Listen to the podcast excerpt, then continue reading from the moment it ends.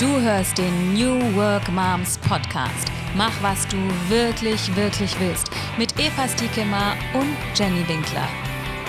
Heute Folge 38. Zeitmanagement. Hallo Eva. Hi Jenny. Du bist die Zeitmanagement-Expertin geworden äh, vor kurzem und du hast ein E-Book geschrieben, sieben Zeitmanagement-Hacks für New Work Moms. Genau. Ja, Warum? Ich habe mir Warum? Ja. Also Zeitmanagement ist, ist so, so ein Thema, mit dem ich mich schon länger beschäftigt habe. Und ähm, wir haben ja auch schon mal bei den New Work Moms, damals noch Mompreneurs, ein, äh, ein Live-Workshop äh, gehabt ähm, von Persolog. Das war wirklich ganz, ganz toll. Und da habe ich so viel gelernt auch und so viel in meinem Leben auch umsetzen können. Und ähm, ja, und da habe ich gedacht, ähm, was ist eigentlich der größte Painpoint von uns Müttern? Zeit, ne? Zeit, ja, ja, und das zu strukturieren, genau. Genau. Ordentlich irgendwie da zu arbeiten und trotzdem für unsere Familien und Ja. für unsere Kinder da zu sein. Und für uns selbst auch noch. Absolut. Und Zeit ist eines der, ja, eine der größten Hürden, auch wenn man selbstständig ist, ähm, wie man sich organisiert. Und, ähm, und deswegen habe ich gedacht, schreibe ich ein E-Book für euch mit meinen Lieblings-Zeitmanagement-Techniken. Und ich habe mich mal da mal so richtig nochmal so reinversetzt und habe sehr viel recherchiert und ähm, auch zum Teil eben ähm, überlegt, was wir damals gemacht haben und äh, was mich wirklich auch weitergebracht hat in meinem Business. Ähm, und ähm, ja, ich bin jetzt seit acht Jahren selbstständig und natürlich habe ich nicht immer alles so angewendet, ja, wie im, wie im äh, Lehrbuch. Ähm, aber viele Techniken haben mir geholfen, ähm, ja, mich sehr, sehr gut zu organisieren. Und die Leute fragen mich auch immer so, wie kann das denn sein, dass du irgendwie nur 30 Stunden die Woche arbeitest oder so? Ich meine, manchmal ist es auch mehr, manchmal ist es aber auch weniger. Und ähm, ja, einfach super effizient und effektiv. Okay, also ganz kurz mal hier dein dein E-Book. Wo bekomme ich das? Ähm, das bekommst du auf meiner äh, Webseite ähm, www.newworkmoms.de slash hol dir deine Zeit zurück. Hol dir deine Zeit zurück. Ja. Das ist ja ein cooler Spruch. Ja, hol dir deine Zeit zurück. Und da hast du sieben äh, Prinzipien kurz mal beschrieben. Ich will da ganz mal kurz so quer ähm, Na sprechen. klar. Deep Work, das ist das Erste. Hast du dir die rausgesucht, weil du... Ähm, es gibt ja wahrscheinlich mehr als sieben, aber die fandst du am effektivsten, ja? Also es gibt natürlich unglaublich viele Zeitmanagement-Techniken, ähm, aber ich habe mir ja diese, diese, diese Techniken rausgesucht, weil die eben äh, mir schon weiß sehr weitergeholfen haben. Okay. Und, also wir haben Deep Work, die Pomodoro-Technik. Äh, Fangen die, wir mal mit Deep Work an. Ja. Ein Deep Dive in Deep Work. Warum? Äh, Deep Work kenne ich nur aus dem Fitnessstudio. Stimmt, da gibt es das auch. Das hat aber, glaube ich, nichts damit zu tun. Genau. also Deep Work ist im Prinzip ein Buch, das von Cal Newport geschrieben wur- wurde. Und ähm, ja, und er sagt im Prinzip darin, dass es, ähm, dass es verschiedene, also er sagt, Deep Work ist die Fähigkeit, sich ohne Ablenkung auf eine anspruchsvolle Aufgabe zu konzentrieren. Ja, und es ist eine Möglichkeit, ähm, komplizierte Informationen schnell zu verstehen, in, in kürzerer Zeit bessere Ergebnisse zu erzielen. Das wollen wir alle. Das wollen wir alle, ja. Also es ist ja, es ist ja oft so, dass wir im Alltag arbeiten und ständig unterbrochen werden. Kennst du das, Jenny? Ja, Mama, kannst du mal hier, kannst du mal da, äh, Telefon, hier, Autowerkstatt. Ja, und nicht nur das. Also alleine die Art, wie wir kommunizieren, ist ja durch Unterbrechungen einfach charakterisiert. Also ich habe da meinen Slack-Channel auf, da mein WhatsApp, meine E-Mails, meine, ähm, also es gibt ja so viele Kommunikationskanäle inzwischen, Hm, das dass man ständig abgelenkt ist. Und ne? dann kommt der Postbote noch viel öfter als sonst. ja, oder das, genau. Und ähm, ja, und ähm, Cal Newport hat gesagt, es ist ähm, zum Teil viel besser, wenn wir uns so Deep Work Phasen reservieren, wo wir uns wirklich nicht stören lassen. Und ähm, das ist natürlich so ein Idealzustand, ja. Und ähm, er hat gesagt, es gibt halt verschiedene Arten, wie man das machen kann. Ne? Man kann zum Beispiel monastisch nennt er das. Das heißt, man geht wirklich mal einen ganzen Tag ins irgendwo hin, ins Kloster oder auf den Berg oder irgendwo hin, Ohne wo das man Handy. Mhm. ohne das Handy, wo man wirklich sich auf eine Aufgabe konzentrieren kann, ja, und nur das macht. Das Ja. ist natürlich für uns Mütter, ähm, ja, Man, man kennt das so von Musikern zum Beispiel. Die gehen dann ins Studio mal ein Wochenende oder eine Woche oder keine Ahnung und machen dann ihre Recording-Sessions und so weiter und sind dann da einfach mal Tage und Nächte lang. Aber das um ist schon- Sachen zu machen, schreiben, Boah, aufnehmen. das ist schon für uns Mutter eher unrealistisch. Dann gibt Das es stimmt. den bi- bimodalen Modus, das heißt, dass man eine Phase hat von Deep Work und eine Phase von Shallow Work. Also Shallow Work ist E-Mails schreiben, äh, WhatsApps beantworten, also alles, was irgendwie Kochen, einkaufen, Wäsche waschen. Ja, genau. ja. Also ja, also wenn ihr sich jetzt mal auf, wenn man jetzt mal die Arbeit nehmen würde, also machen wir ähm, wahrscheinlich viele auch Shallow-Aufgaben, ja, wo wir einfach schrei E-Mails schreiben ähm, und nicht wirklich irgendwas ähm, Terminabsprachen machen. ja, ja irgendwas Terminabsprachen, koordinieren, Projektkoordination und ja. so weiter. Okay. Und dann gibt es rhythmische Phasen als Modell. Ähm, das heißt, du hast eine Deep-Phase, dann wieder eine kurze Shallow-Phase, dann wieder eine Deep-Phase, dann wieder eine Shallow-Phase. Gibt es da Zeiten für, also die, die sich herauskristallisiert haben, was gut wäre? Also das genau, 25 Minuten hat sich als gut gezeigt. 25 Minuten arbeiten und 5 Minuten Pause machen. Das ist auch in der Pomodoro-Technik erklärt, ähm, dass man wirklich sich diese Zeiträume setzt und dann auch Pausen macht. Ne?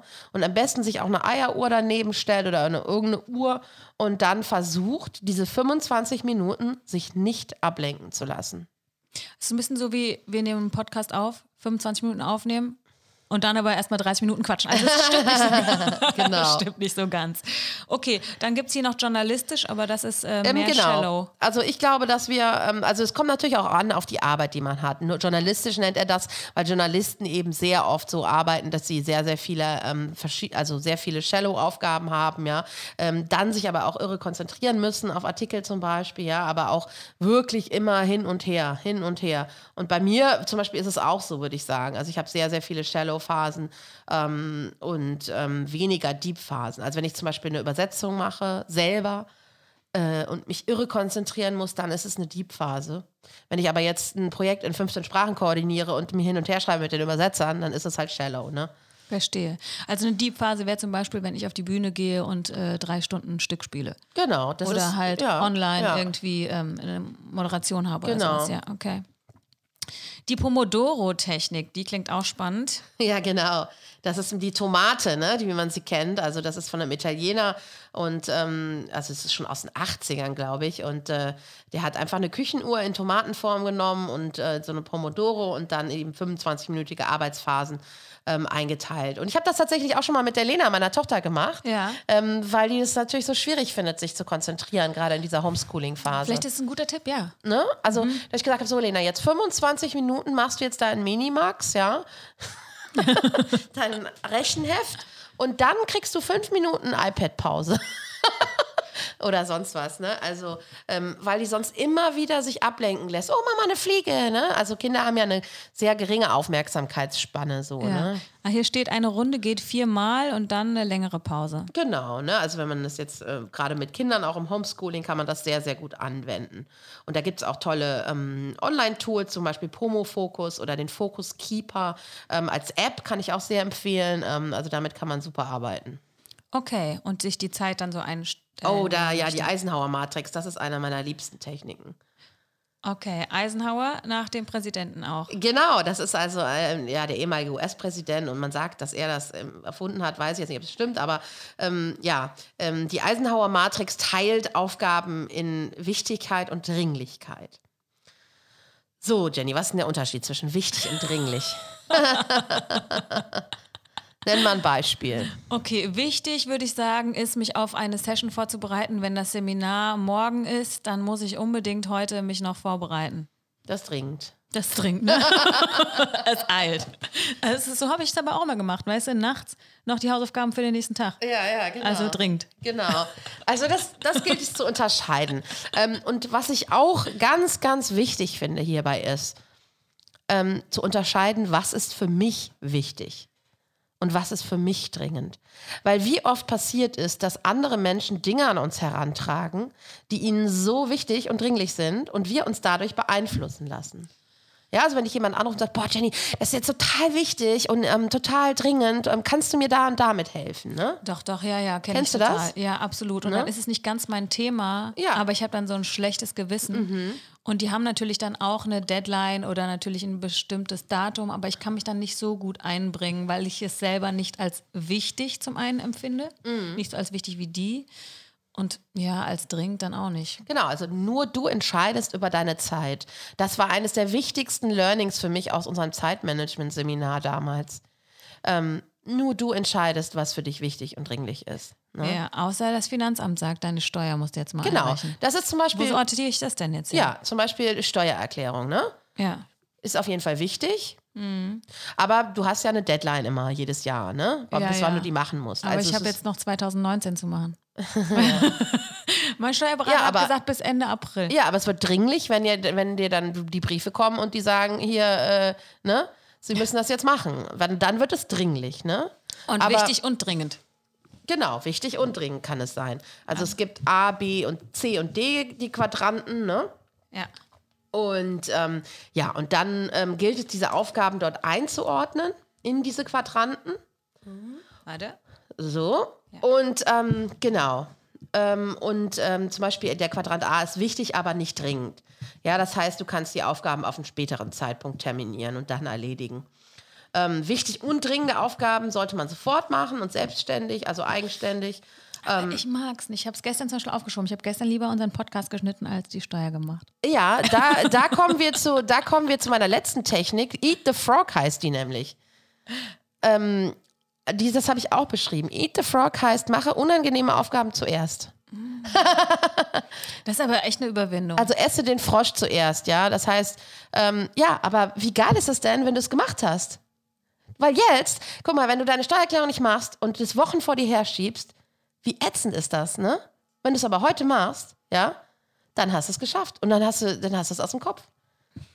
Es passieren natürlich immer wieder Dinge, die ich da vorschiebe. Da hast du schon recht. Eat the frog. Eat the Frog, genau. Wahrscheinlich ist das mein Ding. Okay, kommen wir aber erstmal zur Alpenmethode. Das klingt schön. Genau. Die Alpenmethode, ich habe auch so einen schönen Berg hier aufgezeichnet in meinem E-Book. Ähm, das wurde von Lothar Seiwert entwickelt. Viele kennen den vielleicht auch. Also das ist auch so ein Zeitmanagement-Guru. Und ähm, ich habe den auch, glaube ich, schon mal persönlich auf einer Konferenz gesehen.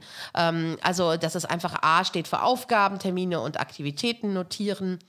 L für Länge schätzen, P für Pufferzeiten einplanen, E Entscheidungen treffen und N wie Nachkontrolle. Boah, das klingt mir schon zu kompliziert.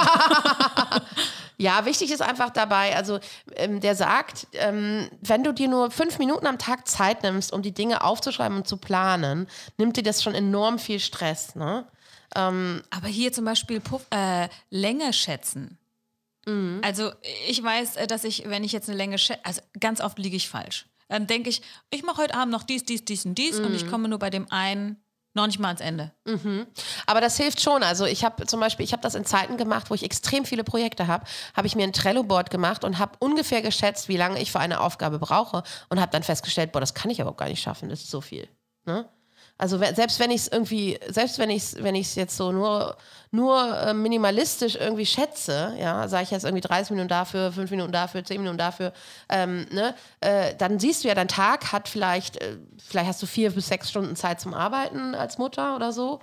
Äh, Vielleicht hast du auch mehr, vielleicht hast du auch weniger, egal. Also auf jeden Fall, du weißt ja, wie viel Zeit du zur Verfügung hast. Und wenn du ähm, dann einfach ein bisschen planst und auch Du willst Ähm. ja nicht mehr Zeit.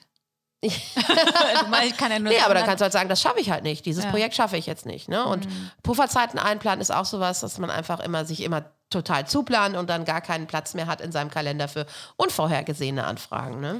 Ja, also ich glaube, ich bin der Typ von, ähm, ich ähm, lasse mich einfach zuballern und äh, habe aber Angst, mir anzugucken, wie viel Zeit ich eben nicht dafür habe. Ja, ja, ja, ja, aber das ist natürlich, wo wir in die Überforderung geraten, ne? Wo wir, also, wenn man die Dinge annimmt, annimmt, annimmt und sagt, ja, ich schaffe das schon irgendwie, ne? Ja, aber das ist alles so spannend und interessant. Ja. Eva, du bist doch auch so. Ja, ich bin auch so. Aber das ist, ähm, das ist auch positiver Stress, kann einen stressen. Ne?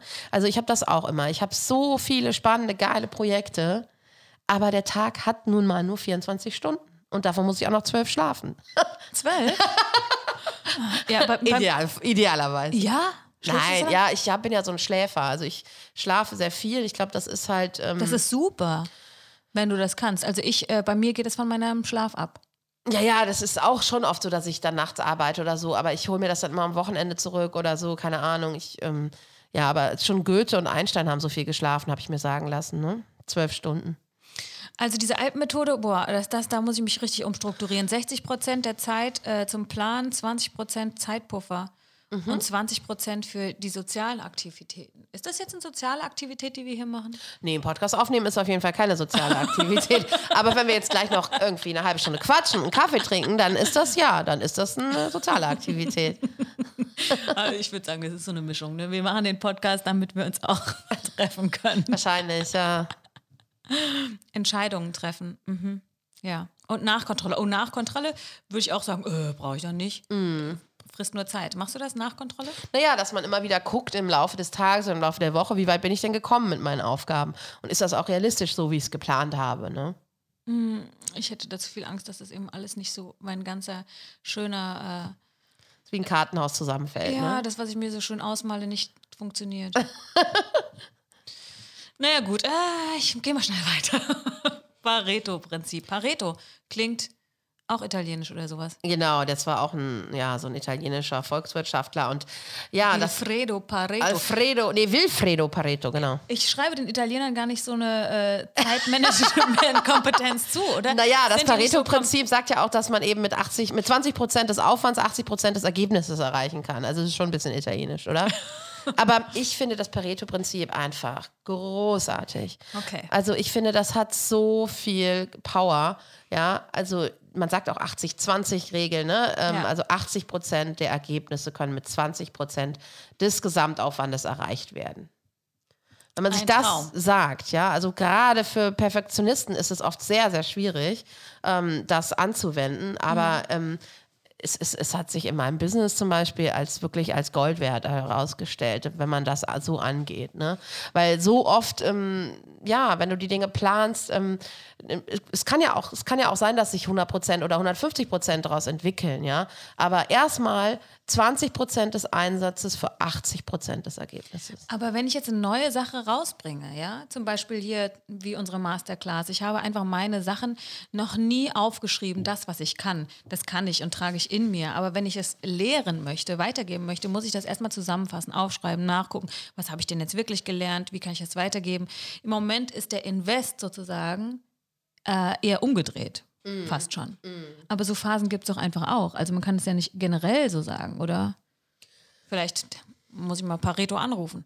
Also, ich sag mal so, wie wäre das denn jetzt zum Beispiel, wenn du Abendessen kochst, ja? Also, wie viel Zeit verwendest du da drauf und wie ist das Ergebnis? Also versuchst du da zum Beispiel auch ein perfektes Essen zu zaubern oder sagst du, ich setze jetzt 20 Minuten ein und da will ich jetzt 80 Prozent Ergebnis haben? Das ist jetzt kein, weißt du, was ich meine? Äh, ja. Oder bist du auch so ein Perfektionist? Bist du eigentlich nicht, oder? Nee, beim Essen auf keinen Fall. das fällt eher hinten runter. Also, mm, nee, das habe ich abgelegt, seitdem ich Mama bin. Ja. ich habe keine Zeit mehr für Perfektionismus. Ja, ja. Ich glaube, dass das bei viel, äh, dass es wahrscheinlich vielen so geht, ne? wenn sie Mama werden, dass sie einfach nicht mehr. Genau, ich habe keine Zeit, Perfektionist zu sein. Aber auch, also wenn wir jetzt gerade zum Thema Kunst und ähm, aus sich selber rauskommen und was schaffen oder überhaupt ins Machen zu kommen, sprechen, ist mir jetzt einfach auch aufgefallen und ich begegne dem immer wieder, wenn man zu perfektionistisch ist, setzt man entweder nicht um oder es mhm. hat zu wenig Seele, sage ich immer, weil wir sind alle nicht perfekt. Und wenn wir dahin gucken, was unperfekt ist, macht es auch manchmal ein bisschen unsere Persönlichkeit aus. Also nicht, dass wir alles irgendwie in den, ähm, also falsch machen oder so, aber dass wir zugeben, wir sind nicht unfehlbar, dass wir zugeben, wir haben auch unsere Schwächen, das macht uns nahbarer, sympathischer. Wir äh, kommen manchmal auf eine Wellenlänge, weil wir das gleiche Thema haben. Nicht nur auf unsere Defizite zu gucken, aber ich meine einfach, dass man mehr ist als nur der Schein nach außen, den man perfektionistisch rüberbringen möchte. Ja klar, also gerade wenn man so viele Baustellen auf einmal hat, ne? also wenn man so viele Projekte macht und so vielfältig arbeitet, wie die meisten New Work Moms da draußen, glaube ich. Also es ist ja nicht so, dass wir nur ein Ding zu machen haben, sondern wir haben so viele verschiedene Hüte an. Das gibt es auch noch ein Prinzip, das heißt Lebenshüte, das ist jetzt hier nicht drin, mhm. aber ähm, äh, dass man ja in jedem Lebensbereich einen Hut auf hat. Ne? Und das, ähm, dieses Prinzip besagt zum Beispiel, dass man nur sieben Hüte haben kann, weil es sonst zu viel wird. Also sieben ist ja schon viel. Meinst du jetzt zum Beispiel noch sieben Projekte? Nee, ja, nee, lieben Lebenshüte. Also zum Beispiel, ich habe einen Hut als Mutter, ich habe einen Hut als Übersetzerin, ich habe einen Hut als Sportlerin, ich habe einen Hut als, äh, weiß ich nicht, irgendwie ehrenamtliche äh, Vorsitzende irgendwo, ich habe einen Äh, Hut. als New Work Mom. Ich habe einen. Hut als New Work Mom, ich habe einen Hut als ähm, Citizen Circle Mitglied, ich habe Also du hast mehr als sieben, Eva. ich habe 25.000 Hüte Doch, du hast, einen Hutladen. und Hutladen, genau. Okay, Eat the Frog, Brian Tracy. Da Genau. hatten wir ja ganz kurz vorhin schon drüber gesprochen, dass man die Sachen, die äh, einem nicht so taugen, dass man die als erstes macht. Ja, also zum Beispiel, wenn ich mit dem Homeschooling mit meiner Tochter anfange, dann sagt sie auch immer, ich will erst das machen, was mir Spaß macht. Und dann zieht sich aber das, was nicht Spaß macht, so in die Länge, weil sie keinen Bock drauf hat. Ne? Und deswegen sage ich auch immer, mach doch zuerst das, was dir nicht so liegt. Ne? Ich kenne das beim Essen. Früher habe ich immer erstmal das äh, gegessen, was ich nicht so mochte. Und das, was ich mochte, habe ich dann am Ende als letztes dagelassen.